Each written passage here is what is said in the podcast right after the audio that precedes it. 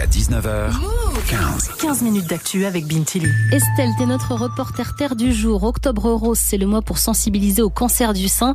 Avec 60 000 cas chaque année en France, c'est le premier cancer chez les femmes. Les patientes les plus touchées ont normalement plus de 50 ans, mais des associations militent pour des dépistages dès 30 ans, car euh, de jeunes femmes peuvent être atteintes, mais ne savent pas comment le détecter. Les associations veulent donc sensibiliser le plus tôt possible, car un cancer détecté tôt peut guérir plus vite. Estelle, t'as pris ton micro-move pour savoir comment bien informer sur la maladie. On ne pense pas au cancer du sein dans sa vingtaine, surtout sans aucun cas dans sa famille. C'est le cas de Sandra, 27 ans, et malade depuis 3 ans. Elle avait découvert une boule dans sa poitrine par hasard sous la douche. Et à 24 ans, l'annonce d'un cancer, c'est dur à entendre. Moi, je me souviens vraiment que j'ai eu une grosse sensation de vide autour de moi. J'ai eu euh, une peur instantanée de mourir c'était extrêmement compliqué. Et après, tout s'est très, très vite enchaîné. Donc, j'ai pas trop eu le temps non plus de, de réfléchir. Tout est venu euh, plus ou moins après coup, une fois que les gros traitements étaient terminés. Donc, il y a eu plusieurs phases comme ça, d'acceptation, de euh, remise en question, de, ouais, tout qui est plus ou moins chamboulé. Après son diagnostic, elle a dû affronter les traitements, mais aussi le regard des autres. La maladie l'a tenue à distance de ses proches. Ça a créé, mine de rien, un espèce de fossé entre soi et les autres qui continuent euh, à profiter et à, à s'amuser et à faire des projets alors que on valse entre les traitements, on valse entre l'incertitude, on valse entre euh, les angoisses, la peur et les effets secondaires aussi des traitements qui sont quand même assez lourds. C'est vrai que ça a été source majeure d'incompréhension et ces épreuves l'ont aussi poussé euh, à s'engager.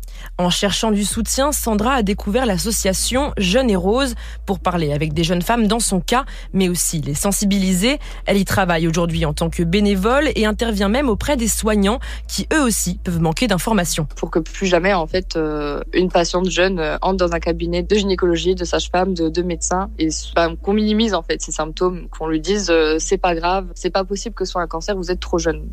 Un projet qu'elle n'a pas encore pu mettre en place avec Jeune et Rose, parler aux jeunes filles dans les écoles. Selon Sandra, ce genre de prévention est essentiel, mais est bloqué par les tabous. On n'a pas du tout été sensibilisé euh, au cancer du sein, à l'auto-examen mammaire. Un cancer du sein, euh, forcément, euh, ça touche des parties intimes, d'autant plus à l'adolescence où on découvre un peu son corps. C'est une période un peu difficile, donc voilà, ça entretient un peu tout ce tabou et ça doit changer.